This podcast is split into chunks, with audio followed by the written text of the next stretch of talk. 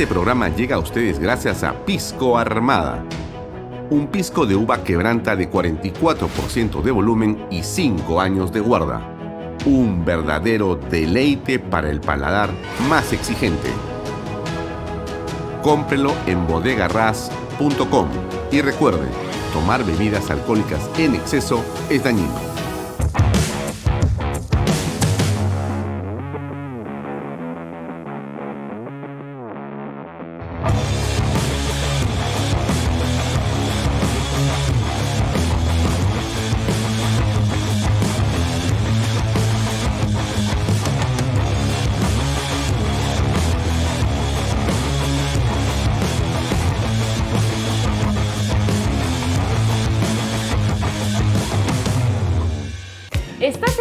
De la vivienda soñada?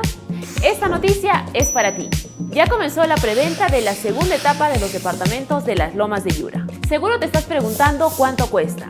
Gracias al bono de techo propio de 43.312.50 soles, tu departamento te sale a tan solo 85.087 soles. Es para no creerlo. Donde puedes vivir como siempre soñaste en el único proyecto de techo propio en Arequipa. Los departamentos cuentan con tres dormitorios, sala, comedor, cocina y un baño.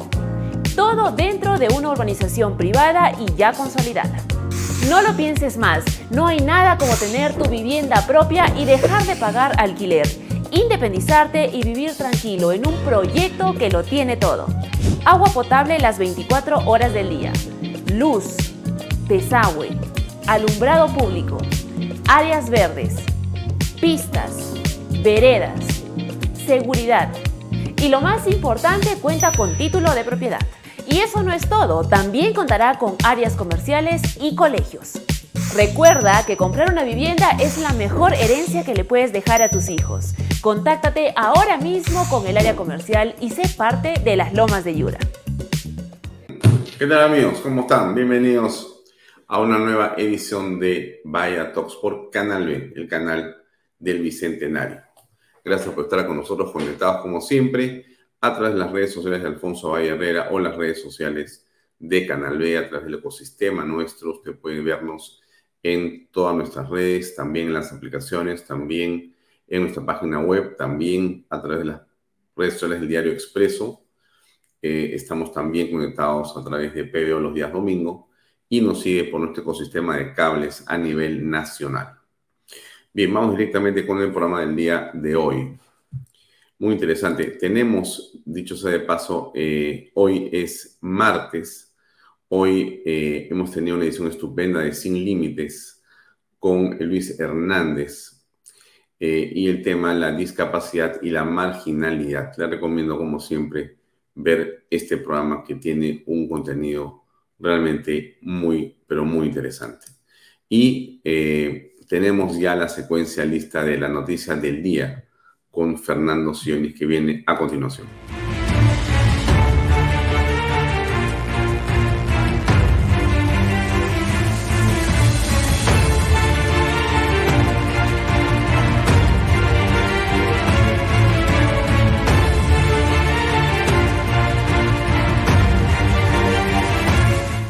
El cinismo como política de Estado. El cinismo de Pedro Castillo venía de tiempo atrás.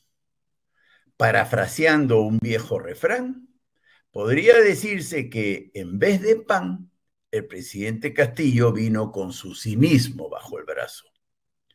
Efectivamente, ¿Acaso no fue recontra cínica la finta de tirarse al suelo para simular una agresión policial inexistente? Recordemos, el hecho ocurrió durante la huelga magisterial del 2017, que el entonces dirigente Pedro Castillo encabezó, logrando que un millón y medio de niños y jóvenes peruanos perdieran el año escolar. Igualmente cínica fue la motivación de la huelga en cuestión. De la boca para afuera, Castillo coreaba que la huelga se justificaba por la precariedad de la educación estatal. La protesta busca mejorar la educación escolar en nuestro país, decía Castillo a voz en cuello. Falso. Lo que motivó la huelga del 2017 fue la reticencia de Castillo y su pandilla de rendir las pruebas de conocimientos y capacidades que el Ministerio de Educación, con buen criterio, iba a realizar. Exactamente igual a los exámenes de conocimientos que todos los estudiantes del mundo, de ahora y de siempre, dan para demostrar sus aprendizajes. El caso es que todos los maestros del Estado iban a ser evaluados y los que salieran desaprobados pasarían por un proceso de capacitación. Pero eso sí, si después de tres intentos los maestros no aprobaban las pruebas de evaluación, o sea, si claramente no estaban aptos para la docencia escolar, perderían su título de maestro, por lo que tendrían que dedicarse a otra cosa. El que no aprobaba no pasaba y a otra cosa mariposa. San se acabó. Repito, tal cual ocurre con los estudiantes escolares y universitarios de todo el mundo. Con esos antecedentes de cinismo a cuestas, analicemos la supuesta integridad moral del expresidente Castillo. No le daremos ni un milímetro a la corrupción, gritaba cada vez que estaba frente a un micrófono.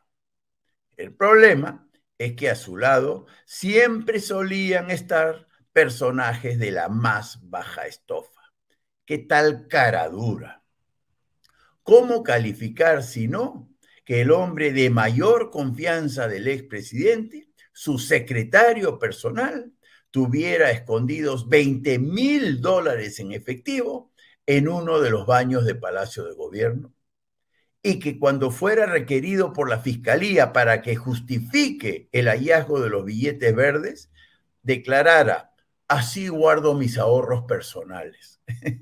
es decir, cinismo a tope, tanto del expresidente como de su secretario. Pasemos ahora a analizar el cinismo de la ex primera ministra Mirta Vázquez. Recordemos, más claro no lo pudo decir. Las minas ayacuchanas, Inmaculada, Payancata, Brea Pampa y Apumayo no van más. Las vamos a cerrar. Palabras más, palabras menos. Eso fue lo que dijo. Luego siguieron los aplausos, sonrisas y puños en alto. Todos los peruanos fuimos testigos de ello. El problema fue que cuando regresó a Lima, luego de su baño de popularidad en Ayacucho, y tuvo que enfrentar a la prensa y a los representantes de las empresas mineras en cuestión, lo negó todo. Otra vez, cinismo descarado, puro y duro. Efectivamente, en vez de reconocer su dislate, la ex primera ministra dijo que jamás había dicho lo que dijo y que las puertas del diálogo estaban abiertas y que el gobierno respetaba la inversión privada y que bienvenida a la minería, bla, bla, bla. Bueno, pues así estábamos. El problema es que como todo en la vida, el cinismo percola hacia abajo. Si el presidente era cínico, ¿por qué no la primera ministra? Y si la primera ministra también era cínica, ¿por qué no los demás abajo? Eso fue precisamente lo que vimos en cuanto a ministros, viceministros, asesores, secretarios, directores generales, gobernadores regionales, alcaldes y demás. Si el número uno era cínico y la número dos también, ¿qué problema habría que el número tres también lo fuera? Y así sucesivamente hasta todo el aparato estatal. Ese fue el problema. Así las cosas, nos atiborramos de autoridades cínicas, autoridades que no tenían sangre en la cara, autoridades que actuaban con desvergüenza en el mentir o defendían y realizaban acciones que causaban afrenta o deshonra. cinismo como política de Estado, desde la cabeza hasta los pies. Eso fue lo que tuvimos con Pedro Castillo y su pandilla. Patético.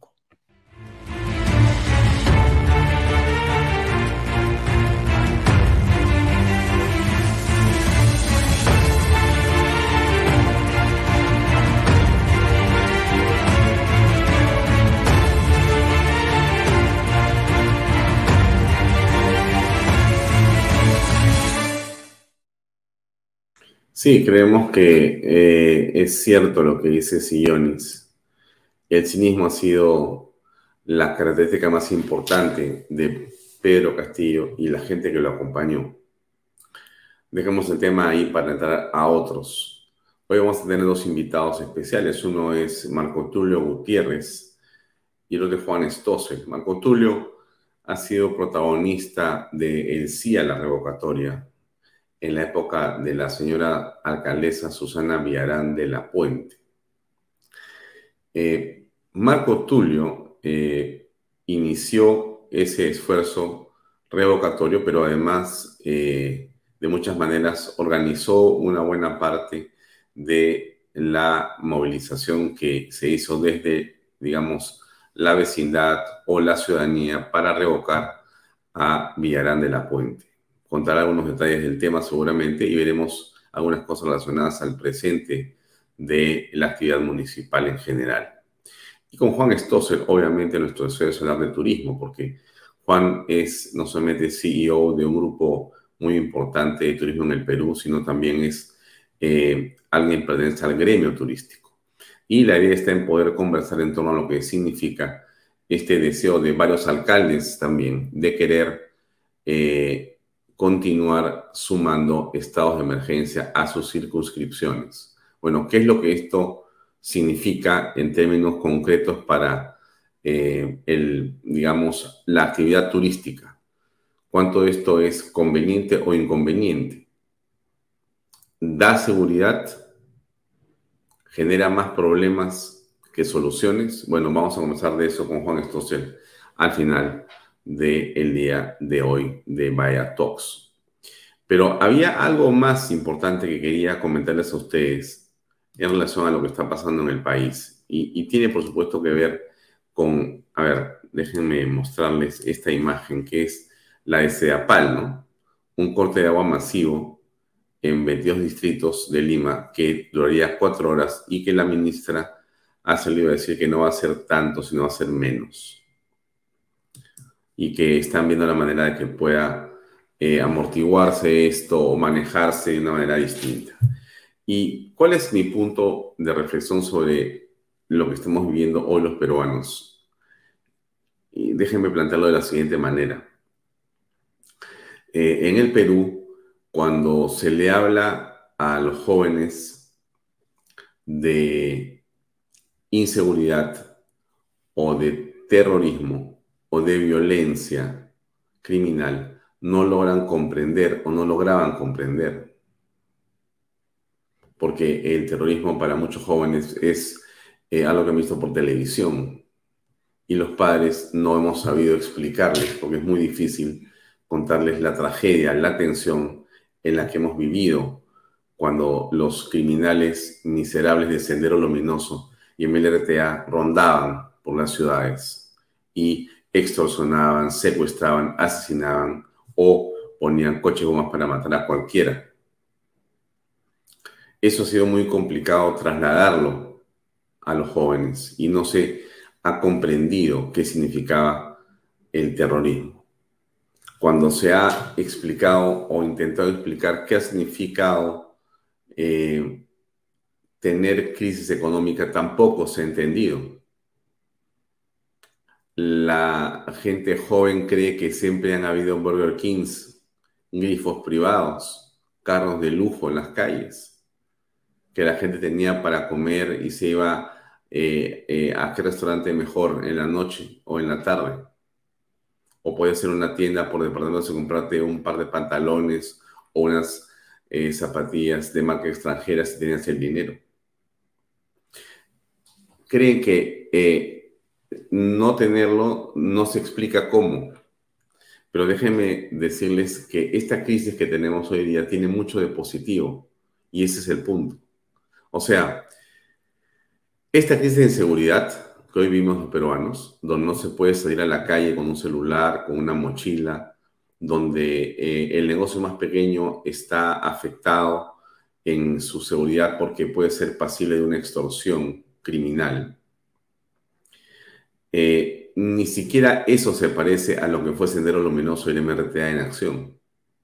Pero el efecto de terror sobre la sociedad y la parálisis es algo que comienza a sentirse. Esto es para que los jóvenes comprendan de qué se trata cuando uno recupera la paz. ¿Qué significa estar inmerso en un caos social y cómo se sale de ese caos social y cómo se logra pacificar y por qué es tan importante entonces la paz y la concordia? ¿Por qué todas esas voces que hablan de división, de odio, de resentimiento, no deben ser escuchadas? Porque lo que traen es violencia lo que traen es caos, lo que traen es más y más desazón en toda la sociedad. Recién hoy día algunos jóvenes comprenden lo que significa el valor de la paz, el valor de tener orden, el valor de tener eh, una sociedad que esté regulada y que todos podamos entendernos a pesar de las diferencias. Quizá hoy, cuando el trabajo escasea, hoy cuando eh, la situación económica es muy dura, cuando es complicado para cualquiera realizar una actividad que genere ingresos, que genere trabajo y genere estabilidad económica, quizá ahora se entiende la importancia de invertir, de generar confianza. O sea, esta crisis tiene que tener una otra parte positiva, que es que los jóvenes comprendan que no se puede alentar ni gobiernos, ni políticos, ni posiciones que sean violentistas, que sean irresponsables, que sean populistas, como lo que hemos estado viendo.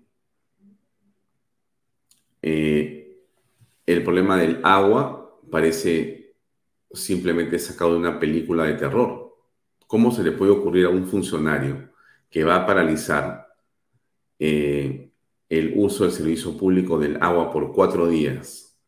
Eh, ¿Por qué lo justifica por una conexión que tienen que hacer? O sea, esta persona no comprende que en las oficinas, que en las casas, que en los colegios, que en los hospitales, el agua es indispensable. No, no es eh, una opción, es indispensable. Cómo funcionan las personas sin agua potable. Y eso es lo que se está empujando a hacer en un gobierno, en un Estado, que sinceramente llama mucho la atención en la forma como el gobierno reacciona frente a estas cosas. O sea, estamos en un país lleno de problemas y a esos problemas que tenemos se le suma la incompetencia eh, inconmensurable de las autoridades. En el caso de Sedapal es clamoroso lo que está pasando ahí, lo habíamos comentado aquí en algún momento, cuando decíamos que era increíble que existan instituciones donde eh, existe pues una dinastía para poder participar en la parte laboral. O sea, si tu familiar está dentro de la planilla de Sedapal, tus hijos tienen mayor facilidad para poder tener un trabajo en esa institución. O sea, es una dinastía. ¿Dónde se ha visto eso? ¿Dónde queda la meritocracia? Son los sinsentidos que tenemos en el país que resolver, pero a gritos. Y la gente, por supuesto, no está dispuesta a, eh, digamos, esperar, ¿no?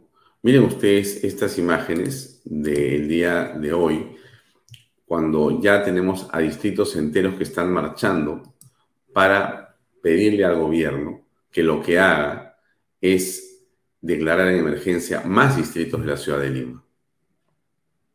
¿Por qué? Porque estamos apreciando que existe un descontrol absoluto, que existe una falta de criterio, que lo que no tenemos es sentido común para resolver los problemas de seguridad. Estamos echando la culpa a cualquier cosa y no se está haciendo lo que se tiene que hacer. ¿Y qué es lo que se tiene que hacer? Amigos, lo hemos conversado con ustedes varias veces. No hay que ser demasiado inteligente ni capacitado para darse cuenta que acá hay un problema básicamente con la Policía Nacional. O sea, a la policía se le ha dejado de manera permanente en los últimos años. Se le ha abandonado, no solamente en la formación, sino en la logística, en el liderazgo, en la gestión. La policía del Perú está absolutamente abandonada. Es una vergüenza clamorosa, pero es así. No tienen uniformes, no tienen armamento, no tienen municiones, no tienen equipamiento, no tienen transporte, no tienen locales, no tienen nada. Pero se les pide todo. Entonces, ¿cómo es posible que el gobierno no tome en cuenta lo que está ocurriendo en el país? Esto es realmente increíble y cree que la solución está en dar estados de emergencia. Esto es nos encontramos en la avenida La Molina, siguiendo a un gran grupo de vecinos, Manuel, de todo Pachacama, que ha salido a pedir más seguridad para su distrito y ellos van a marchar hacia el Congreso de la República. En estos momentos ellos ya Solamente hay pase, digamos, por el carril que ingresa hacia Cieneguía y hacia Pachacama. Nosotros estamos aquí precisamente con el alcalde Enrique Cabrera, alcalde de Pachacama, que nos da mayores detalles. Para que les hagan caso en que, en lo que es obvio, que es que se necesitan patrulleros, gasolina, armamento, radios, uniformes, eh, logística un poco de inteligencia, pero no tanto, porque la policía sabe dónde están los ladrones, siempre lo ha sabido. Pero lo que estamos apreciando aquí es que no hay otra manera de que esto camine si no es protestando, porque el gobierno en realidad está en otra. Lo hemos dicho nosotros ayer con respecto a la señora Boluarte. Es evidente que hay problemas graves con la concepción que ya tiene de lo que es una gestión pública, porque no está dando la talla y Otárola está en cualquier cosa menos en la solución de los problemas. Lo estamos apreciando, no es una eh, eh, ojeriza sobre él, ¿no? No conocemos al señor Otárola, quizás nunca lo conozcamos, pero el punto no está en si lo conocemos o no, el punto está en que no hay manera de resolver este problema. O sea, seguimos en esta letanía sin salida, sin salida. ¿Qué cosa ha dicho el ministro eh, del Interior, no? Bueno, que está haciendo operativos, que está haciendo cosas aquí más allá, pero la pregunta es, ¿los operativos van a resolver esto? Escucha usted. En conferencia de prensa, el ministro del Interior hizo un balance de los primeros cinco días del estado de emergencia decretado para San Juan del Urigancho, San Martín de Porres y Sullana. Hizo referencia a los ejes y objetivos de la medida tomada por el Ejecutivo. Primero, es un plan integral de prevención. El segundo eje es un, eje que definitivamente es al control territorial del delito. El tercer eje, básicamente a todas las economías ilegales, lo que tiene que ver extorsión, sicariato fundamentalmente y los espacios donde se venden vehículos, eh, cosas robadas, perdón. Y el cuarto es justamente lo que es el fortalecimiento y la modernización de la Policía Nacional descartó que el cabecilla del tren de Aragua, Héctor Guerrero Flores, fugado de la cárcel de Tocorón y apodado Niño Guerrero, esté en el Perú. Anunció que la policía está en alerta. Nosotros tenemos un agregado en, Venezuela, de manera que fluye la información inmediatamente, se han tomado las, medidas respectivas a través del comandante general, quien ha reforzado obviamente con, con personal de inteligencia la zona la frontera con. Obviamente la policía ha alertado a toda la Policía Nacional para que tengan cuidado si ingresa esta persona. Él está con un orden de alerta roja a nivel internacional. Sobre las mociones de interpelación en su contra, recordó que el Congreso tiene las facultades para legislar y que el trabajo en su cartera no cesa. Hay mayor presencia policial, hay mayor efectividad, Justamente nosotros hemos presentado un decreto legislativo al Congreso de la República porque necesitamos más policías en el país, especialmente para las calles, para... Claro, el señor tiene un gobierno de ocho meses o nueve meses cuando se señora Boluarte y no tiene un patrullero comprado. O sea, es sinceramente pues inconcebible, ¿no? Que tengamos autoridades que en realidad se dejan estar, no reaccionan frente a los hechos, no plantean una estrategia, no plantean objetivos, no hacen aquello que el sentido común te dice. En este momento no hay que ser ministro para darse cuenta del problema, hay que caminar por la calle. O sea, no hay patrulleros, no hay policías. Las comisarías están en un estado calamitoso. No hay una red troncal de comunicaciones entre la policía, el serenazgo y los demás. O sea, estamos como hace 20 años, exactamente igual, pero peor, porque ahora hay más población y hay más necesidades. Entonces, frente a esto, ¿qué cosa hace los ministros de Estado? No tengo idea, porque no tenemos respuestas y no se ven esas respuestas. El gobierno luce como que estuviera sin dirección, ¿no? Va de un lado a otro, la señora Boluarte es silente, ha desaparecido. Creo que el viaje a Nueva York la ha agotado por completamente, por completo y la ha agotado, pero también en ideas. No existe iniciativa. O sea, estamos en este momento eh, a la espera de que algo así como un milagro haga reaccionar a, a la señora Boluarte y al gobierno, porque no están tomando decisiones bajo ninguna circunstancia. Algo ha hecho la congresista eh, Patricia eh, Juárez, muy interesante eso sí, y queremos compartirlo con ustedes. Escuchemos que he presentado ya hace un tiempo atrás es que el periodo de flagrancia, que en este momento en la Constitución está establecido en 48 horas, sea 72 horas, de tal manera que dé la oportunidad a tanto la policía como el Ministerio Público para que puedan completar la carpeta fiscal y no ocurra lo que pasó en este caso conocido que vimos de estos cómplices de este, este maldito CRIS. El otro proyecto que también eh, vengo trabajando es que también dentro de estas 72 horas se pueda levantar el secreto de las comunicaciones y el secreto bancario. En este caso, la idea es que pueda abrirse rápidamente en casos de que de por medio exista un delito, de que exista el peligro, el riesgo de la vida de las personas. Nosotros sí creemos que a través del sistema bancario o de la unidad de inteligencia financiera puedan dar la información dentro de las 72 horas y esa es, es otra modificación constitucional que nosotros estamos este, promoviendo. Hmm. Bueno, vemos que existen pues iniciativas diversas del Congreso. Creo que la congresista Juárez es una de las que trabaja mejor y que realmente eh, sí eh, vemos que tiene un interés legítimo y genuino en trabajar por la seguridad y demás en el país. No ocurre con los demás congresistas y no ocurre con el gobierno. Entonces, estamos frente a un hecho de extrema, digamos, gravedad, sin liderazgo, sin propuestas y, por supuesto, eh, con una autoridad que prefiere callar y no enfrentar la realidad. Hoy vamos a conversar con, como les comenté a ustedes, Marco Aurelio, eh, sobre el tema de la inseguridad ciudadana también, y también con Juan Stossel, porque, como usted sabe, ha habido una iniciativa de varios alcaldes para que eh, se le envíe una carta o un petitorio a la eh, presidente y para que ésta, a su vez, asumiera que la emergencia era a nivel de toda Lima metropolitana, porque todos los distritos, obviamente, creen o quieren que eh, se les declare en emergencia, seguramente para recibir algunos dineros u otro tipo de beneficios con ese tipo de decisiones. Pero lo que ocurre es que cuando se hace esto, el efecto que se logra también en el extranjero es devastador.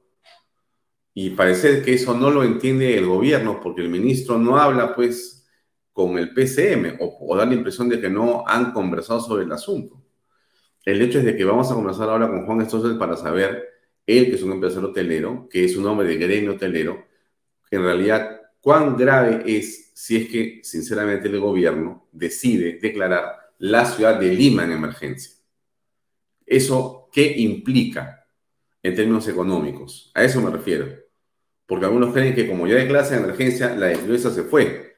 Eso no es así, no es así. Pero el gobierno no explica absolutamente nada. ¿Por qué? la impresión que tenemos es que no sabe dónde está parado.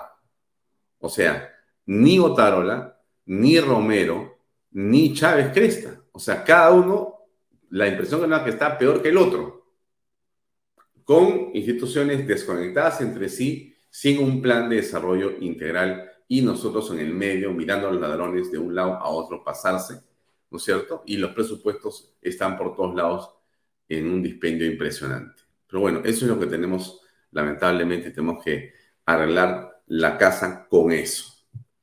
Em, antes de pasar a la entrevista con Marco Tulio y con Juan Stossel, déjenme ponerles este pequeño video que encontramos, interesante, que de muchas maneras refleja esto de lo que el populismo de izquierda le dice a los jóvenes, a la gente, ¿no? Que si es de derecha va a ser malo y que si es más bien de izquierda va a ser bueno. A ver, escuche usted este video de la campaña presidencial que ya corre en Argentina. Ahí va, se lo pongo. ¿Qué haces, Marce? Tanto tiempo, ¿cómo andás? ¡Eh! ¿Cómo andan? Che, qué flaco estás. Ah, sí, lo que pasa es que, bueno, hace un mes que no como. ¿Cómo que hace un mes que no comes? ¿Estás ayunando por cuestiones religiosas? No, es que no tengo plata para comer. Ah, O pago el alquiler o como. Las dos cosas no se puede. Ay, Marce. Y no me puedo quedar en la calle. Marce, no te puedo creer, amigo, caíste en la pobreza. Sí, pero al menos no gobierna la derecha. ¿Qué? ¿Y ustedes cómo andan tanto tiempo? Nosotros bien, estábamos yendo a almorzar a la parrilla de acá enfrente. ¡Qué envidia! Ojalá yo pudiera almorzar. Sí, es que acá donde gobierna la oposición todavía se vive medianamente bien. ¿Por qué no te mudás para estos pagos? A- acá, a- acá se come, por lo menos. Pero no puedo, no tengo un centavo partido al medio. Cierto, Pero al menos no gobierna la derecha. claro, la, la derecha. Che, ¿el laburo cómo va? Mal, me fundí. No te puedo creer. Sí, pero al menos no gobierna la derecha. No entiendo eso de la derecha. Igual por suerte conseguí un trabajo hace poco. Ah, menos mal. ¿Y cómo va eso? Y gano 50 dólares por mes, con eso pago el alquiler y voy tirando. Marce, 50 dólares por mes es una miseria. Sí, pero al menos no gobierna la derecha. ¿Qué derecha? ¿De qué hablas? Uy, no te puedo creer. ¿Qué pasó? ¿Qué pasó? Pasó algo. Recibiste una mala noticia. ¿Qué pasó? Oh, me acaban de echar del trabajo. Uh, no te puedo creer. Ya está, me quedé en la calle. Uy, amigo, lo siento tanto, no te puedo creer. Bueno, pero al menos no gobierna la derecha. Uy, sigo con eso. Marce, escúchame bien. eh, respecto de esto de la derecha. Para, para, no te puedo creer. Marce, ¿qué pasó? Me acaba de avisar mi mujer que entraron a mi casa a robar. Nos vaciaron el departamento. Uy, no te puedo creer. Ya no se puede vivir con esta inseguridad. No, no se puede. Sí, de loco. Pero al menos no gobierna la derecha. Otra vez. ¡Ay, no! ¿Y ahora qué? No fue solo un robo, secuestraron a mi hijita. No. No te puedo creer. Sí. Pero al menos no gobierna la derecha. No, sí, eso está claro. Ay, no. Te puedo creer. ¿Y ahora qué, Marcelo? Pero amigo, estás pegado por un parasaurolopus. La policía no puede llegar a mi casa, quedó atrapada en un piquete. Lógico. Ya está, nunca van a atrapar al secuestrador. Nunca. Ay, Marcelo, lamento tanto. Terrible. Pero al menos no gobierna la derecha. Ay, por favor, termina con eso de la derecha, amigo. Tenemos que concentrarnos. Concentrate, tenés que recuperar a tu hija. Sí, es verdad. Concentración. Vamos para tu casa, te haces un té para tranquilizarte y pensamos en cómo hacer para recuperarla. No puedo hacerme un té. Tengo pava eléctrica y no tengo luz hace tres semanas. Lógico. Pero bueno, Sí, sí, sí, sí, ya sé, ya sé. Al menos no gobierna la derecha. gracias a Dios. ¿Qué sería de mí si gobernara la derecha? Bueno, lo que sería de Argentina si gobernara la derecha es que posiblemente, posiblemente, habría mucho trabajo, mucha inversión, no habrían desaparecido los problemas porque creo que nadie tiene esa varita mágica de desaparecerlos. Pero le aseguro que se habría más trabajo, que se habría, se habría más oportunidades. Y mire lo que la izquierda ha traído al Perú. Desde Ollanta Humala hasta los errores de Pedro Pablo Kuczynski, las barbaridades de Vizcarra, las torpezas de Sagasti y la corrupción a pastos del señor eh, Pedro Castillo y la irresponsabilidad para el manejo de la cosa pública. O sea, políticas absolutamente desquiciadas todas. ¿Y en qué estamos en el país? En cero. En nada. O sea, ni para atrás ni para adelante. Como hablábamos ayer con Carlos Gálvez aquí en este programa. La manera en la que las cosas están es muy complicada. Es un problema básicamente de los peruanos. ¿Qué dijo sobre la minería? Escuche usted, si, si no se acuerda. Está pasando en la minería peruana en este momento en el Perú. Es fatal. Es fatal porque teniendo los proyectos, teniendo la capacidad, por ejemplo, es un objetivo claro. Debemos duplicar nuestra producción de cobre. ¿En qué horizonte? En 10 años. Ya está. Y tenemos los proyectos. Los un objetivo nacional. Un objetivo nacional. Duplicar, duplicar la producción de cobre en 10 años. Y entonces hacemos todo lo correspondiente. No puede ser, eh, eh, Alfonso, que nos pasemos cinco veces los plazos legales para la aprobación de un estudio de impacto ambiental. Cinco veces los plazos reglamentarios para poder hacer una consulta previa. Tres meses para una licencia en Canadá, tres años para el Perú, con suerte. Con suerte. Pero esto es inconcebible. Es inconcebible, pues, es inconcebible. Pero por, eso es prospectar una inversión de esa manera. No, no se puede. Así estamos, amigos. Conversemos con Marco Tulio Gutiérrez y después con Juan Stossel aquí en Todos. Adelante, por favor.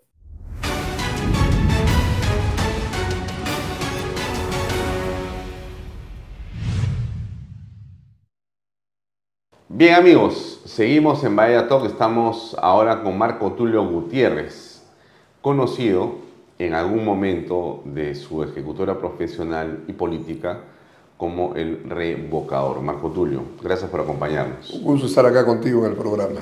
Bueno, eh, la última vez que conversamos fue hace muchos años y tuvo que ver con un acontecimiento muy especial en la ciudad de Lima y era la circunstancia en la que era alcaldesa Susana Villarán de la Puente, esta persona que venía de las eh, huestes progresistas e izquierdistas, ganó una elección eh, en el municipio y, bueno, condujo la ciudad de una manera en la que un grupo de ciudadanos decidieron que podían revocarle el mandato municipal.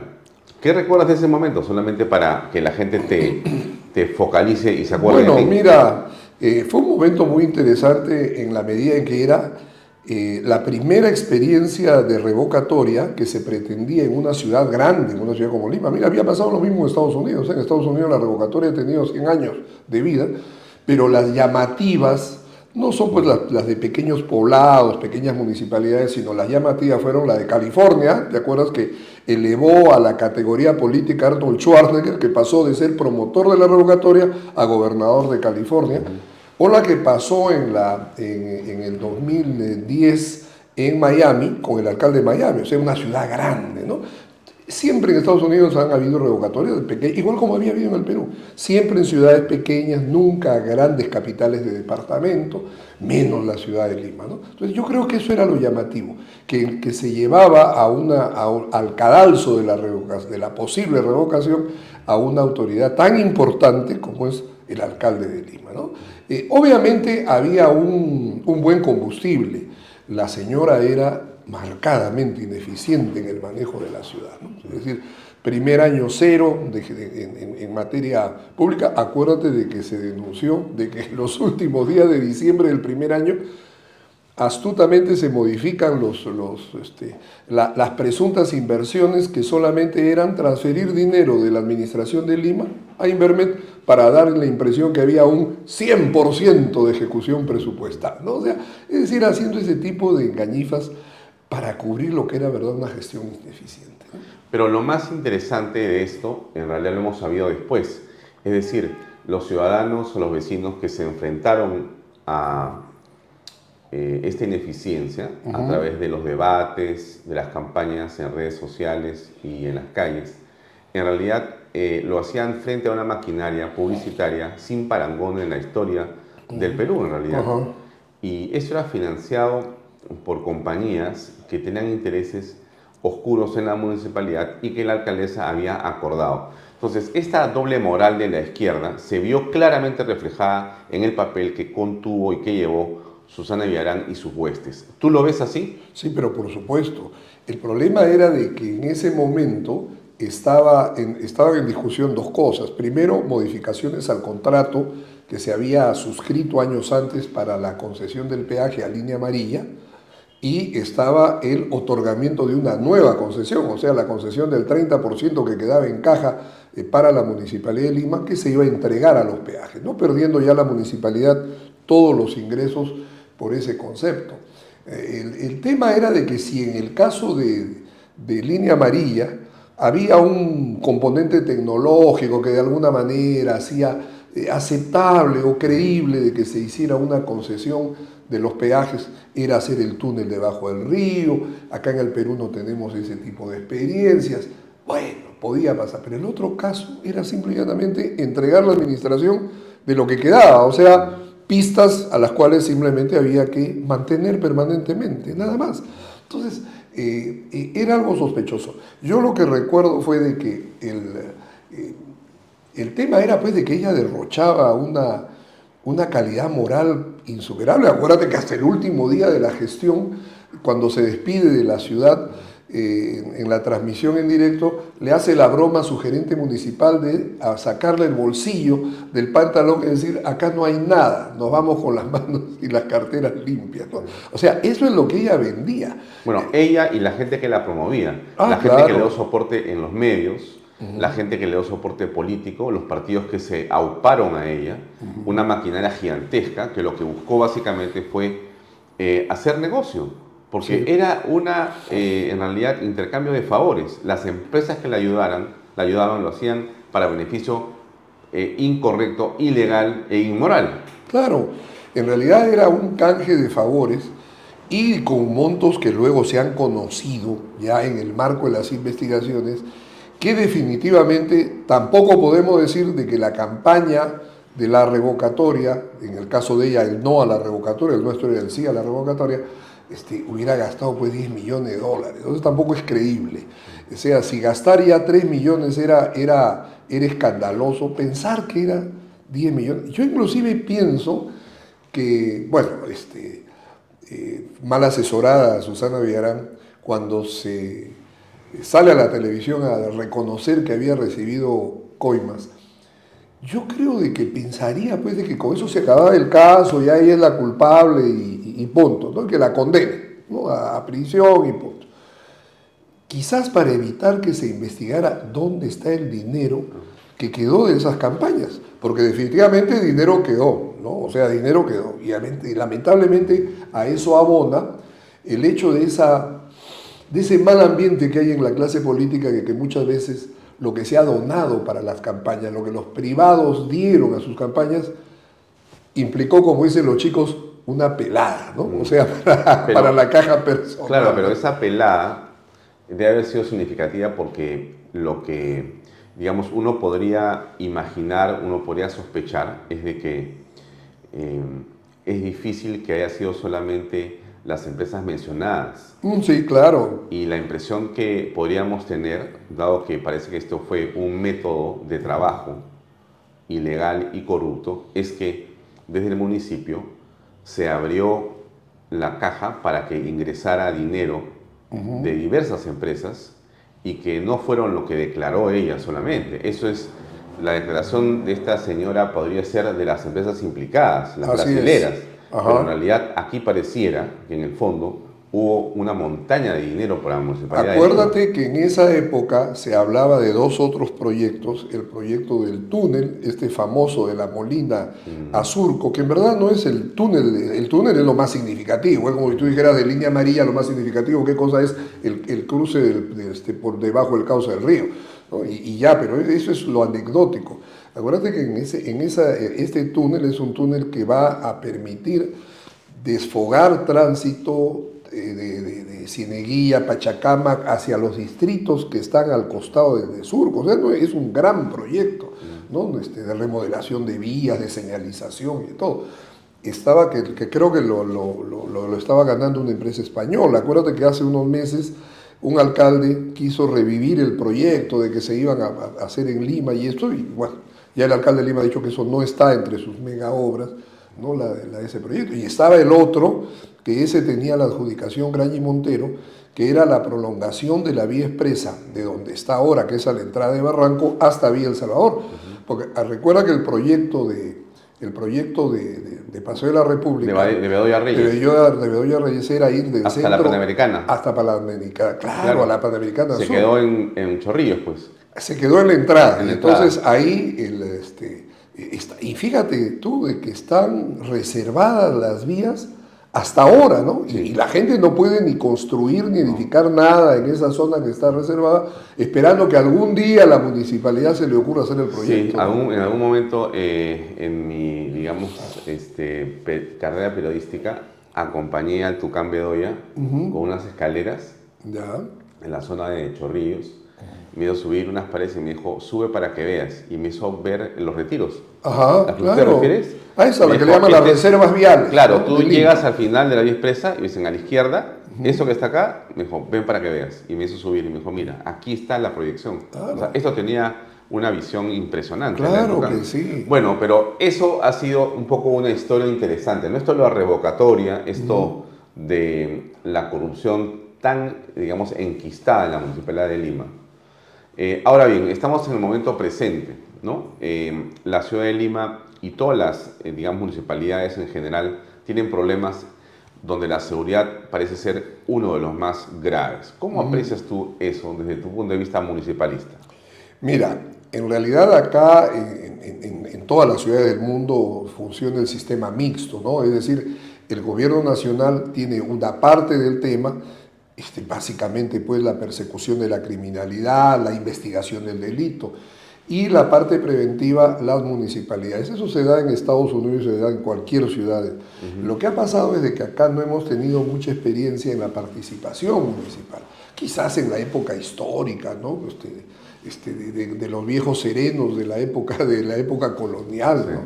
Pero eh, en realidad la participación del tema de la, de la de la policía es determinante. Y mira, lo notamos ahora, es evidente que la policía no tiene mucho entusiasmo en la participación de la Fuerza Armada. O sea, da la sensación como que ojalá colaboren, pero nosotros fuimos los que derrotamos el terrorismo, como si, como si un trabajo de inteligencia pudiera ser equiparado, que fue el que llevó, por supuesto, a la cárcel a Bimael Guzmán, y que todos le reconocemos a la policía, al otro problema, que es un problema terrible, que es el problema de la inseguridad que tiene la gente en las calles. ¿no?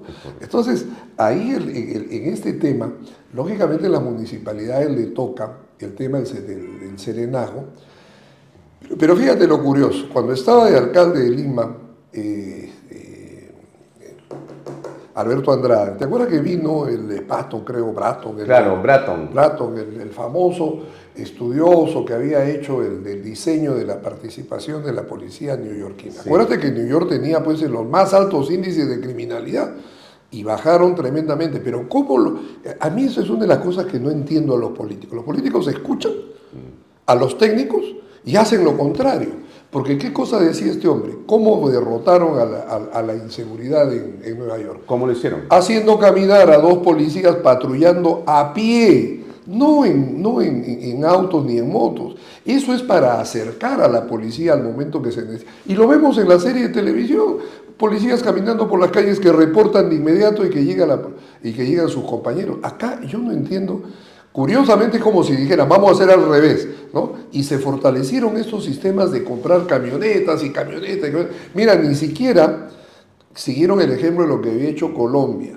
Colombia lo hizo mejor Colombia, ¿con qué lo hacía? Con bicicletas. Hacía cuadrantes pequeños con, una, con un centro de acción inmediata, un CAI, y listo, con teléfono. Bueno, recordemos que Colombia ha tenido, Bogotá ha tenido los índices de, tener líneas telefónicas antes de que existieran estos celulares, es decir, al 99%, ¿no? O sea, tenía Bogotá, mientras nosotros había que hacer, pues, solicitudes interminables para que te atendieran después de 10 años un teléfono en casa. Entonces ellos organizaban de esa manera con bicicleta. Pero acá se hizo exactamente al revés. Y mira, y ahora con esto, en donde eh, el ladrón, el ladrón se ha tecnificado, ¿no? Y se ha tecnificado, o sea, es una persona pícara, para ser ladrón tiene que ser pícaro, no un idiota, ¿no? Si no te agarran de inmediato. Entonces, ya saben hasta la rutina del paso de las camionetas, entonces ya pasó, tenemos 10 minutos libres para entrar a cualquier casa. Ahora, no parece que fuera un problema solamente de infraestructura ni de tecnología, y a veces, no sé si de presupuesto, pero parece que en la cabeza lo que falta es liderazgo.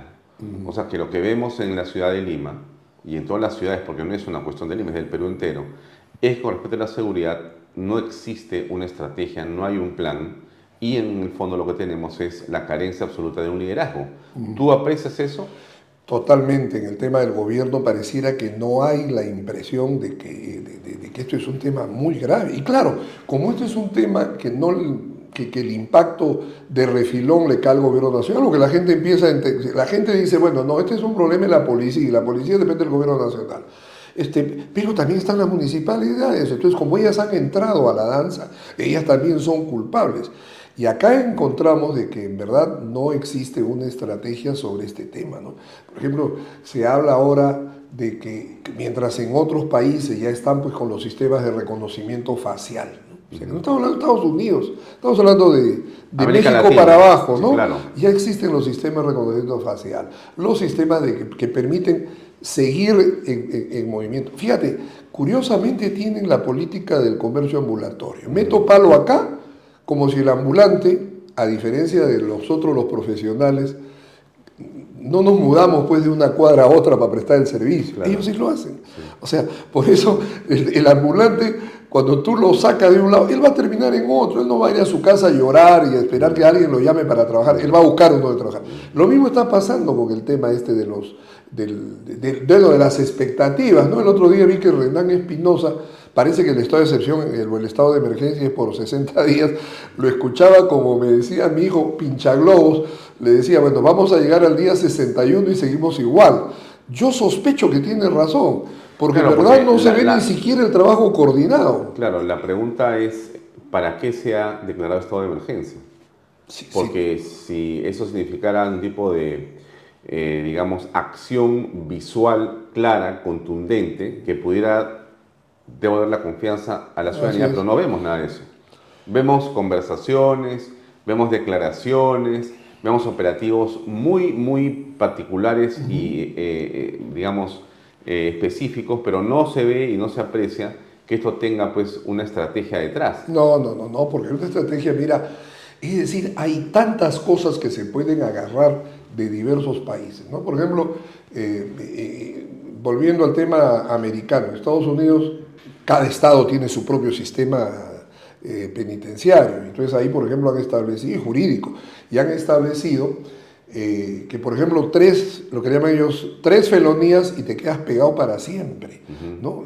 acá no, acá tú puedes entrar y salir de la, de la cárcel como, ¿no? O sea, varias veces. Varias veces. Más y no, de tres. Y no pasa nada, ¿no? Entonces, tienes, tienes ahí un tema. Un segundo tema es, ayer lo escuchaba al, al, al jefe del Instituto Penitenciario, me, parecía de una ingenuidad sorprendente, ¿no? Ha prometido cinco penales, creo. Sí, pero él está hablando pues, que de aquí a cinco años, que esto es una tarea a largo plazo. Entonces, el tema es que la percepción de inseguridad, que es, es, terrible, ¿no? Es decir, hoy ya no tienes el celular en este lado, sino lo metes acá por si acaso alguien te vaya a bolsiquear en algún claro, Claro. Es decir, eso es la percepción de inseguridad. O sea que tú empiezas a, a asegurarte ¿no? y a caminar con temor. Usar armas para la legítima defensa, ¿cómo aprecias tú eso?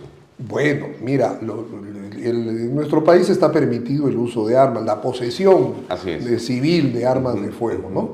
que están sujetas a un permiso que el Ministerio del Interior otorga. O sea, lo que ha pasado es de que se está eh, cambiando el tema, por ejemplo, con el tema de prisiones preventivas para los casos de defensa propia. ¿Por qué? Porque acá tú proteges a tu esposa, a tus hijos, tus padres, tu propiedad o lo que fuera, este, usando el arma que te ha legalizado el Estado, la posesión, y terminas en una prisión preventiva mientras el señor fiscal se echa ocho meses investigando si tuviste el, equilibrio suficiente para matarlo. ¿No? Entonces, o defenderte. o, inclusive esa interpretación de la proporcionalidad entre la agresión. ¿no? ¿Y ahora qué va a cambiar?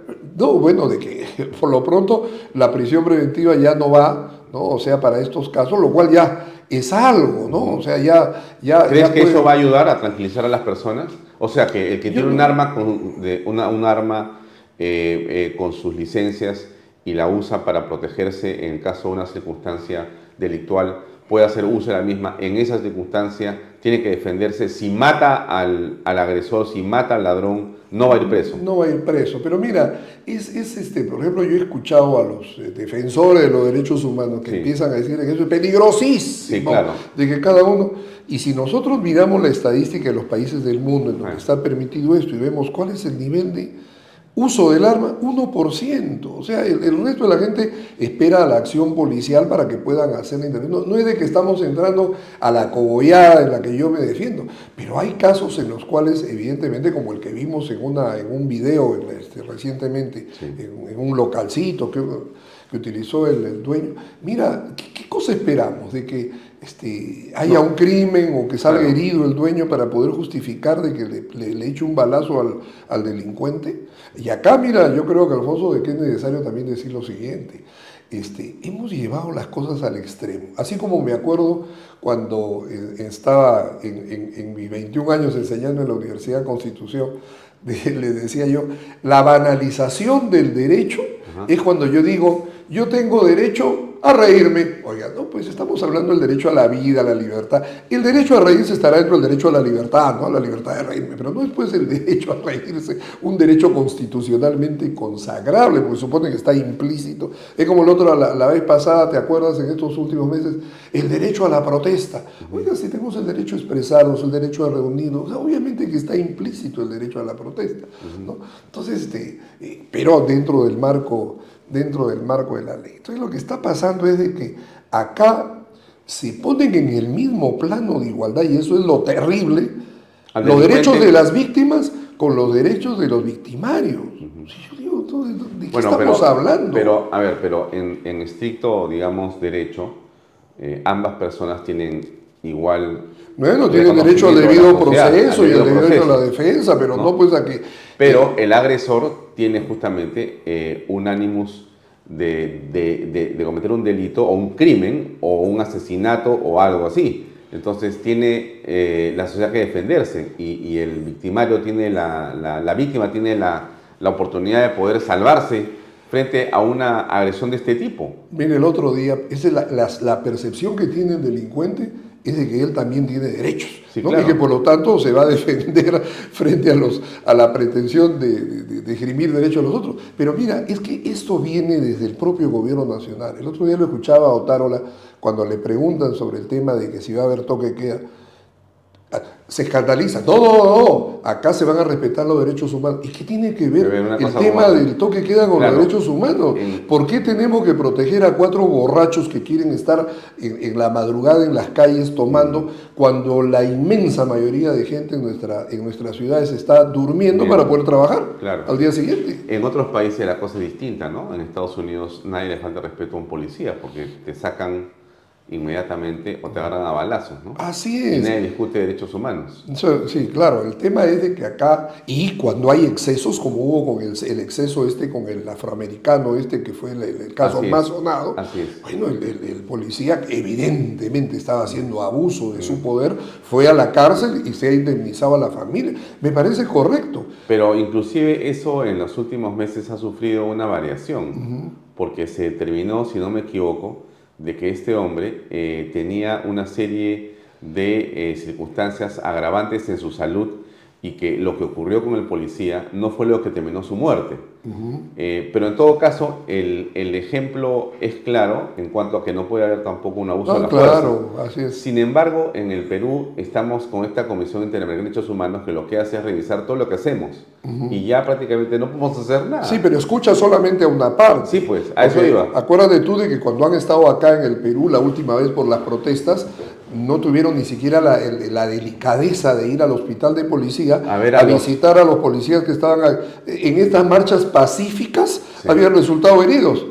¿Y por, qué, ¿Y por qué se le tiene que hacer caso a la Comisión Interamericana de Derechos Humanos? Bueno, mira, para mí lo que el último comunicado que han sacado que expresen su preocupación para mí es simplemente eso, no un documento. Yo creo de que un documento que refleja el sentir de aquellos que lo hayan suscrito. ¿no? O sea, y, en realidad el Estado peruano no puede de ninguna manera, en este caso en lo que tiene que ver el Congreso, en sentirse amilanado. Pero te imaginas tú, Alfonso, qué mm. ocurriría en nuestro país si el Congreso no sancionara a uno, a dos o a tres miembros de la Junta Nacional de Justicia, o a todos, no lo sé, eso se verá en, en el marco de la investigación, vamos a tener a un empoderamiento terrible. Es como lo que le han hecho a la fiscal de la Nación de que ella no puede tomar decisiones administrativas, de que tú pasas de jefe de esta área a la de la otra y tú a lo... No, no, no, no, no, porque esto este, es irregular, que, ese es otro tema que está en discusión. Claro, bueno, pero a estas alturas creo que queda claro que en el caso de la JNJ,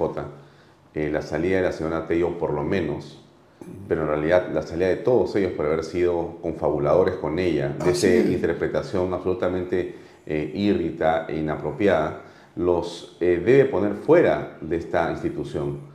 Pero eh, claro, mira tú el caso, por ejemplo, del, tema de los informes. Mm. Han presentado un informe hace, tres años, hace tres y los otros no lo presentan. ¿Por qué? Porque no está regulado. Oye, mira, si yo estoy en el... O sea, se han, regulado su permanencia, su estancia, su perennización. Pero no lo otro. Pero no regulan lo que tienen que hacer, claro, es la preparar el informe. Pero claro, que, que es, Dios mío, o sea, ni que fuera qué. Y ahora el tema, la otra discusión, ¿es eso grave o no es grave? No está regulado como grave. Por Dios, ¿cómo que no es grave? Se supone, no, no, no tenemos, es, un congreso eh, con congresistas desprestigiados, es cierto, pero es el Congreso de la República, eso es lo que institucionalmente tenemos. Claro. Y lo que tenemos que respetar es la institucionalidad. Es como en el caso de la señora Boluarte. Hay mucha gente, quizás la inmensa mayoría no la acepta, otra una buena parte la detesta, pero es la presidenta porque la constitución así lo establece. Punto. Y, punto. Eh, que quede pues de, señal para que en las próximas elecciones se, tome más cuidado para votar. Sí, completamente.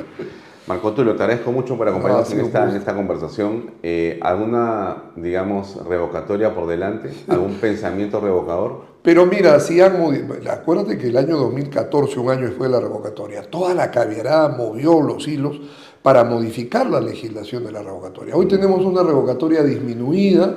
Eh, eh, si, si logran revocar a, alguien, eh, tiene que ser reemplazado por el teniente alcalde. Entonces, son del mismo grupo, mismo grupo político. No pasa nada.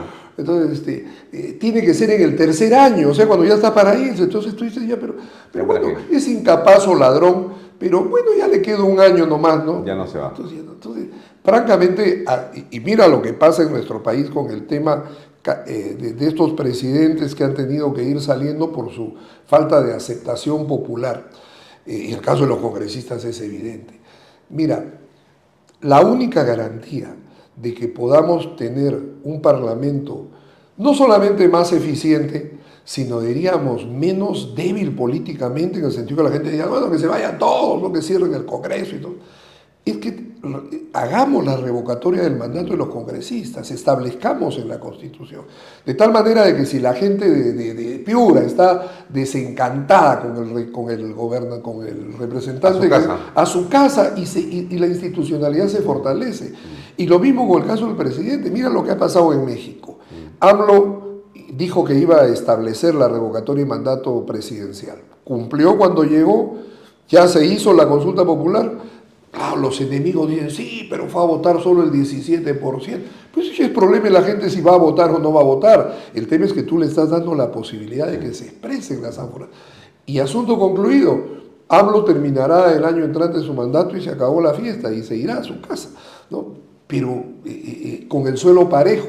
Acá no. Acá eh, el, único argumento para echarse a un presidente será pues la incapacidad moral, ¿no? O sea que es la, más este, rápida de todas.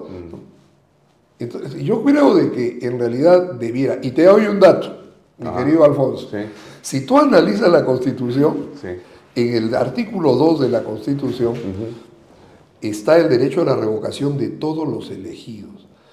Acuérdate que la Constitución se fue aprobando por pedacitos en los debates del Congreso Constituyente Democrático. Ah, claro. Y fueron muchísimos meses después de que se aprobó lo primero, el 1, 2 y 3, los tres primeros artículos de los derechos, que luego se empezó a desarrollar lo demás. Curiosamente, en la redacción de los congresistas hay un punto aparte, un artículo que dice, no hay otra forma de revocación del mandato congresal. Sí. O sea, un poco como si dijéramos, caramba, aprobamos esto acá para todos los elegidos, pero en esta le ponemos que no hay forma. O sea, fíjate la contradicción en la propia Constitución. Mm. No se reguló el tema de la revocación de mandato del presidente, aun cuando en el número dos Lo son derechos fundamentales de la persona. Todo el rosario, el elenco de derechos. Entonces, yo pienso de que en realidad debiera revisarse, mira, proyectos para la revocación de mandato de congresistas.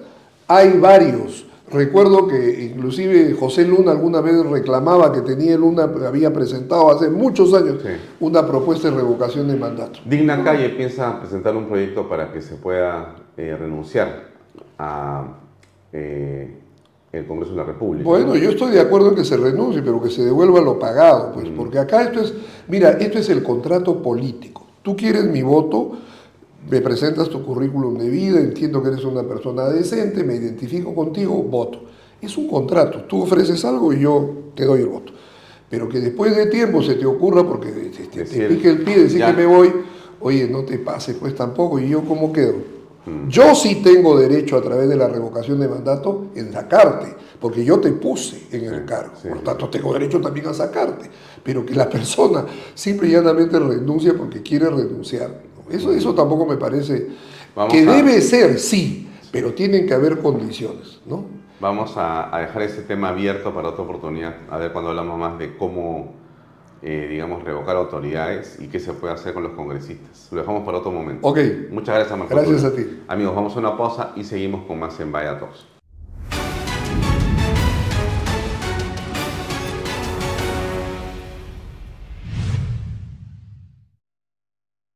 Bien amigos, en lo dicho estamos ahora con eh, Juan Stossel, él es eh, CEO de Casandina y director de COMEX. Vamos a conversar en torno a lo que implica este estado de emergencia en el país con respecto al turismo. Eh, Juan Stossel, gracias por acompañarnos. Gracias a ti por la invitación. hay una preocupación latente en la ciudad, creo que eso es evidente.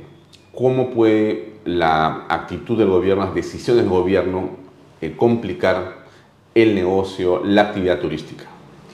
A ver, creo que todos eh, tenemos claro que hay un problema de seguridad, ¿no? Recordemos que solamente el gobierno pasado ha tenido ocho ministros del Interior, ¿no? Entonces creo que eso es solamente una muestra del el problema que podemos tener con la seguridad del país. Eh, por otro lado, este, el tema del turismo es súper sensible y creo que mucha gente que puede estar pidiendo eh, estado de emergencia, lo que hace sentido, ¿no? porque uno quiere buscar soluciones, pero no todos saben las implicancias que eso puede tener para un sector tan afectado y tan delicado como el turismo. ¿no? ¿Qué es lo que pasa? Nosotros, eh, nosotros como sector, a partir del 7 de diciembre del año pasado y durante los primeros meses de este año, tuvimos unos problemas espantosos de seguridad y de imagen por las revueltas, las muertes y todo lo que tuvimos en el país. Este, eso ocasionó que casi 30 países del mundo, los más importantes, pongan advertencias de viaje eh, diciendo claramente eviten visitar el Perú.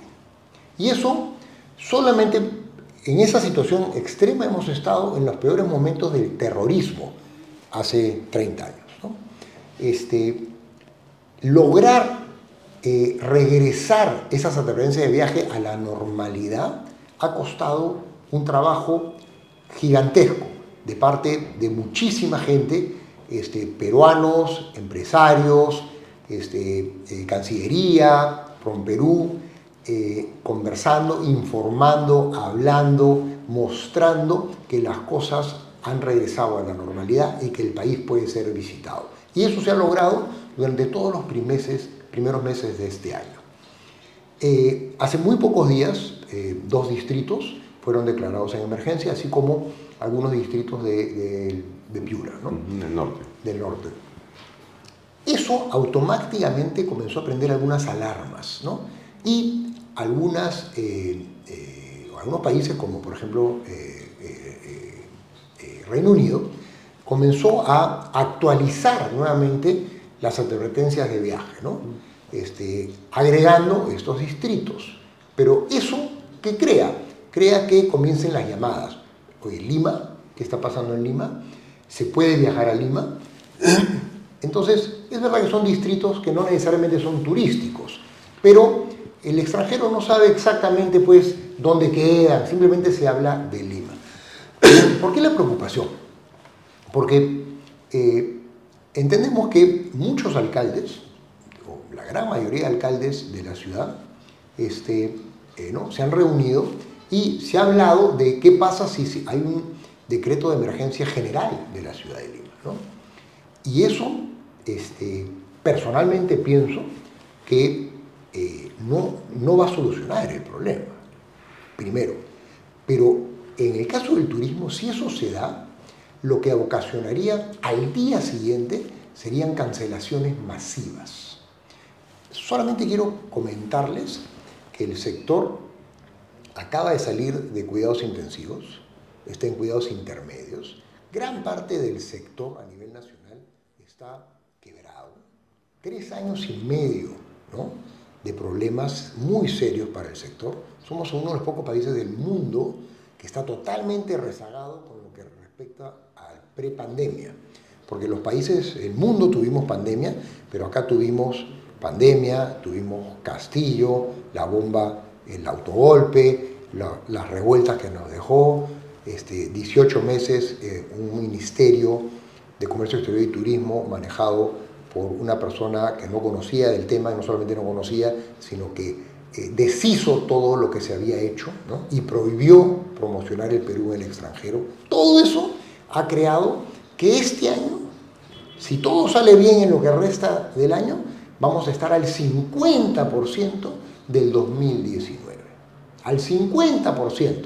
Mientras el mundo ya regresó ¿no? a la normalidad y superó el 2019, turísticamente hablando, nosotros vamos a llegar al 50%. Una medida como esta nos, haría retroceder todo lo que hemos podido avanzar estos meses. Así de grave es. Hay casi 2 millones de empleos a nivel nacional proporcionados por el turismo y esto es data reciente del WTTC, o sea, no es data mía, es data del órgano de turismo más importante del mundo que todavía no se recupera. Un estado de emergencia no va a solucionar los problemas de seguridad que tenemos. Eh, Juan, lo que no llego a comprender es cómo, siendo tú una persona con tanta experiencia en el campo del turismo, teniendo las conexiones institucionales que corresponden, además porque eres director de Comex, estás en el ámbito hace mucho tiempo, no se logra comprender en el gobierno lo que se tiene que hacer siendo lo que tú dices algo que todos, sin conocer tanto, más o menos hemos estado siguiendo y comprendemos la delicada labor de atraer turistas al Perú y lo que implica no solamente tener alojamientos, productos y, todo un desarrollo estratégico turístico en el Perú, sino todo el proceso es sumamente delicado y no se construye sino con tiempo y confianza. Entonces, siendo esto algo que todos apreciamos claramente, la pregunta es por qué este gobierno, que sucedió el anterior con todas las falencias que tenía, no se ha puesto a trabajar mejor y toma decisiones como la que estás señalando tú en tu artículo y que todos nos preocupa, que solamente van en contra de lo que se está tratando de hacer para mejorar. ¿Por qué se explica este contrasentido? ¿Cómo se explica?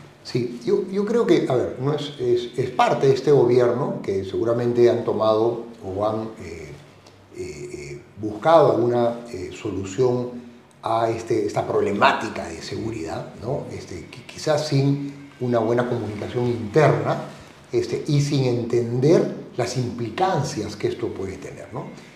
Otra parte del Ejecutivo, que nosotros tenemos bastante relación, que es principalmente el, Ministerio de Comercio Exterior y Turismo, el ministro, la viceministra y el equipo que ellos tienen, tenemos eh, muchas conversaciones, ellos este, saben que esto puede ser terrible, no tengo ninguna duda que esto eh, ya ha sido elevado a la PCM y estoy seguro que están eh, conversando, este, por eso que esto no ha continuado. Me da la impresión que esto ha sido una idea, me da la impresión que esto está este, contenido y se está explicando y todos creo que están entendiendo un poco más las implicancias que esto puede tener. El Día Mundial del Turismo es ahorita, ¿no? el jueves tenemos el Día Mundial del Turismo. Este, eh, eh, y nada, yo quiero eh, invocar, por favor, a los alcaldes de, de Lima Metropolitana de que todos estamos preocupadísimos con la seguridad. Sin embargo, yo no soy un especialista en seguridad, por supuesto, pero sí veo, porque viajo por el país entero, veo la situación en la que se encuentra la policía. La policía no tiene herramientas. acabo de, venir eh, a, tus oficinas, este, he utilizado el Sanjón y adelante mío había una moto de la policía, con una eh, oficial de la policía manejando, una moto eh, en una situación calamitosa, con el eje doblado y la policía haciendo malabares para poder transitar por la vía expresa. Y eso es un ejemplo de lo que tenemos. Creo que no se compran patrulleros.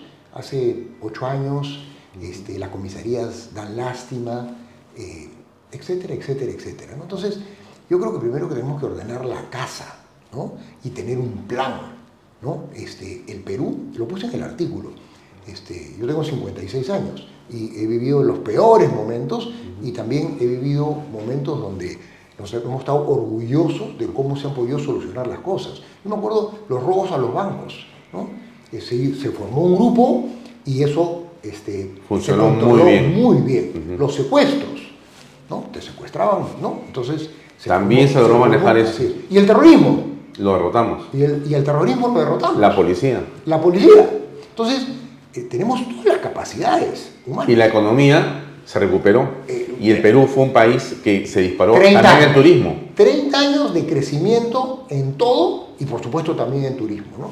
Hemos, eh, éramos la envidia mm. de, la, de la región. La envidia de Colombia, la envidia de Chile, la envidia de Bolivia, la envidia de Ecuador. Durante 30 años. ¿no? Hemos tenido un bache, estamos en un bache bueno, es, momento de ponerse las pilas a trabajar, pero no podemos tomar decisiones apresuradas sin un plan, porque uno, con las mejores intenciones, quizás estamos pensando que podemos hacer, solucionar un problema, creo que no se va a solucionar el problema y más bien va a afectar terriblemente a un sector tan importante como el turismo. O sea, este deseo de algunos alcaldes de que se extienda a toda la ciudad el estado de emergencia sería, en tu opinión, contraproducente. No, no solamente contraproducente, sería fatal, porque Lima es la puerta de, entrada del Perú, la principal, ¿no? El aeropuerto eh, principal está acá en el Callao, ¿no es cierto? Si se declara todo Lima en emergencia, las advertencias de viaje de todo el mundo automáticamente se van a actualizar. Y, ¿eh? Estado de emergencia en Lima. ¿Qué significa eso? No hay que viajar a Lima, pues, ¿no? Sería pues un riesgo, ¿no? Así es, ¿no? Y entonces, ¿qué pasó? Las reservas que venimos peleando. peleando, creciendo poco a poco, ¿no? contra viento y marea, para poder regresar al 50% de lo que fue el 2019 en cuanto al número de llegadas de turistas extranjeros al Perú, en un día se cae. Así de grave es esto. Entonces, por favor, este, es importantísimo que, que todos lo entendamos. ¿no? Este, y eh, luchemos, por supuesto, contra la delincuencia, que es nos afecta a todos, a todos los peruanos bien, y al turismo también, por supuesto. Pero hagamos pues un plan, este, ¿no? Eh, tengamos objetivos claros, ¿no? Este, y, eh, eh, y no tenemos que traer a, nadie del extranjero para solucionarlo. Estoy seguro que tenemos acá a la gente idónea para hacerlo, juntemos a, a los mejores y comencemos a solucionar el problema de seguridad que tenemos. Háblame un poco de la situación de la industria turística en el Perú en este momento. Em, se están llevando a cabo eventos importantes, Perumín en Arequipa, CADE va a ser en Cusco. Creo que son de muchas maneras importantes decisiones que descentralizan un poco la operación y generan un movimiento que puede ser interesante para todos. Pero ¿cómo aprecias la situación social en el país para que justamente se puedan llevar a cabo estos eh, eventos y no haya eh, contrasentidos o situaciones preocupantes?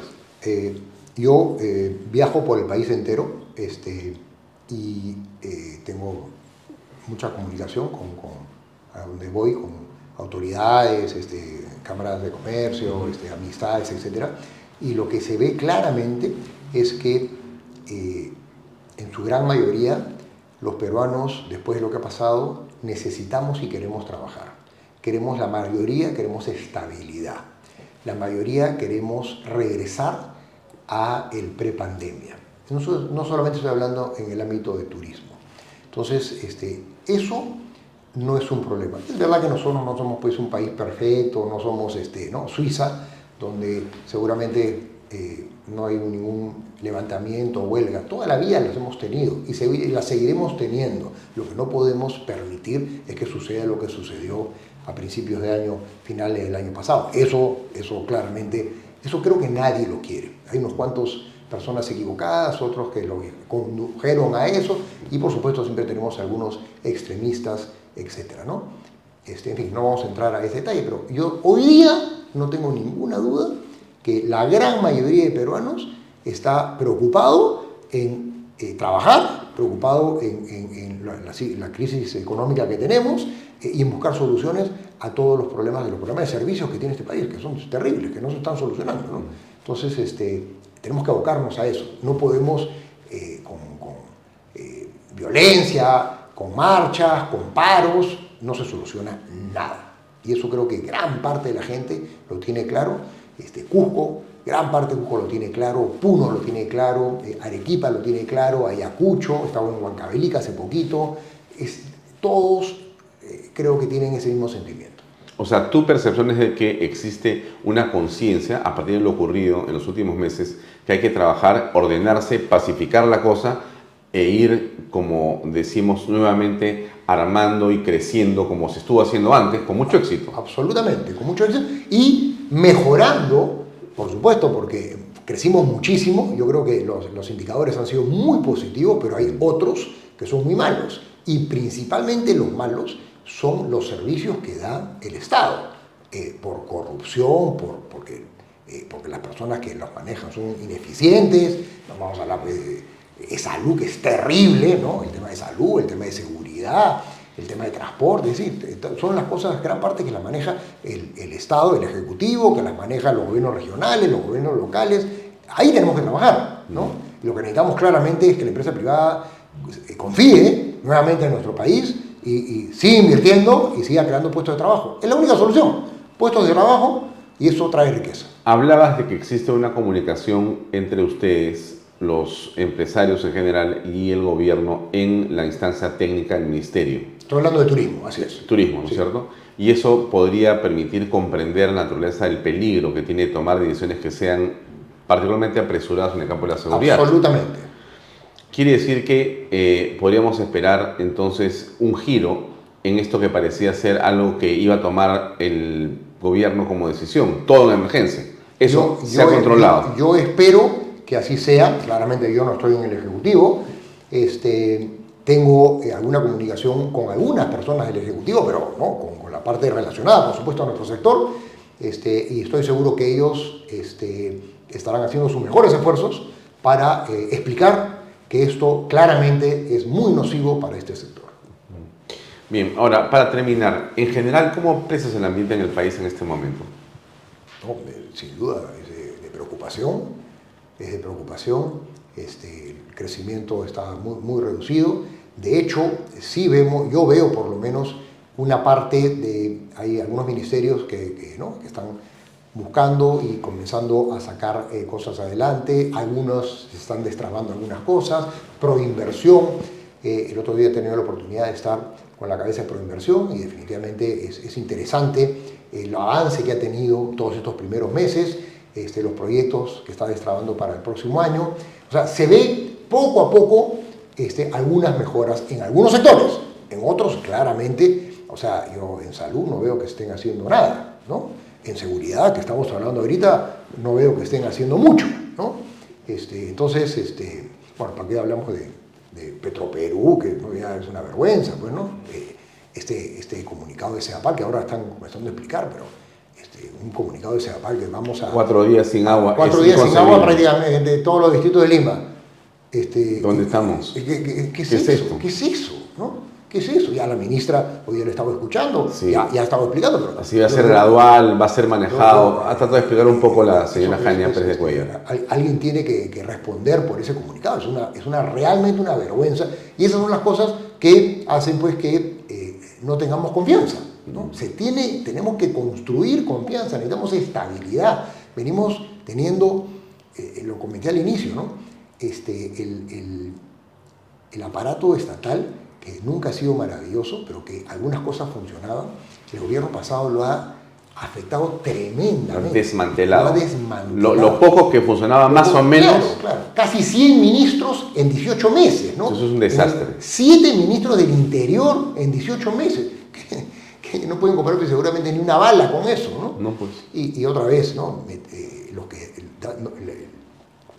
los eh, ministerios que dan servicios eh, sobre lo más importante, salud, educación, educación infraestructura. todo el interior, infraestructura, por favor, no podemos, hay que cambiar cómo venimos haciendo las cosas, no podemos seguir haciendo las cosas igual, las cosas que no, no funcionan tenemos que cambiarlas, Este, eh, salud es terrible, ese de salud es catastrófico, yo no sé por qué, qué, están esperando para comenzar a buscar ayuda de la empresa privada, ¿no? Para hacer temas mixtos que podamos comenzar a sacar esto adelante, ¿no? Porque claramente el Estado no, no, no funciona en muchísimas cosas, mm. sobre todo para manejar empresas. Viene el Día Internacional del Turismo, el día jueves. Así es. Un mensaje para los peruanos, para los extranjeros que te puedan estar viendo. ¿Qué les decimos? Que les decimos que estamos eh, listos, preparados, este, venimos ya recibiendo un número creciente de turistas extranjeros de todo el mundo y nacionales, por supuesto, que estamos, eh, ¿no? el Perú está este, totalmente listo, este, la satisfacción de los extranjeros estos últimos meses por su visita al Perú ha sido altísima, ¿no? Altísima, hay, estadísticas muy interesantes. Este, y nada, más que bienvenidos para que vengan todos y esto regrese a la normalidad. Bien, Juan, gracias por acompañarnos. Gracias a ti. Amigos, es todo por hoy. Nos despedimos hasta mañana en otra edición de Vaya Talks por Canal B, canal del Bicentenario. Gracias y buenas noches. Este programa llega a ustedes gracias a Pisco Armada un pisco de uva quebranta de 44% de volumen y 5 años de guarda. Un verdadero deleite para el paladar más exigente. Cómprelo en bodegarras.com y recuerde, tomar bebidas alcohólicas en exceso es dañino.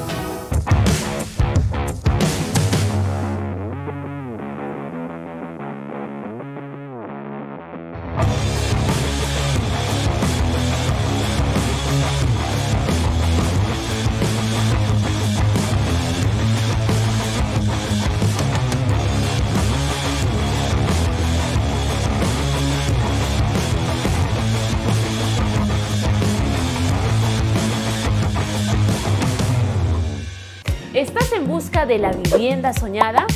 Esta noticia es para ti. Ya comenzó la preventa de la segunda etapa de los departamentos de las Lomas de Yura. Seguro te estás preguntando cuánto cuesta.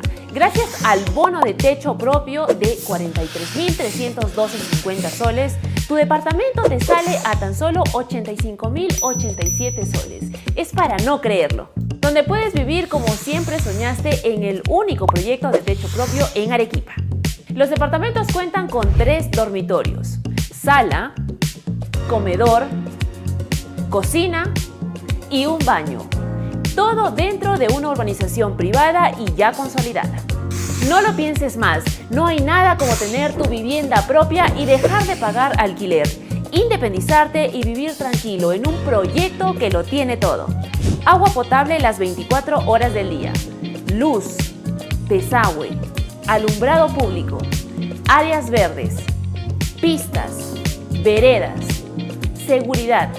Y lo más importante, cuenta con título de propiedad. Y eso no es todo, también contará con áreas comerciales y colegios.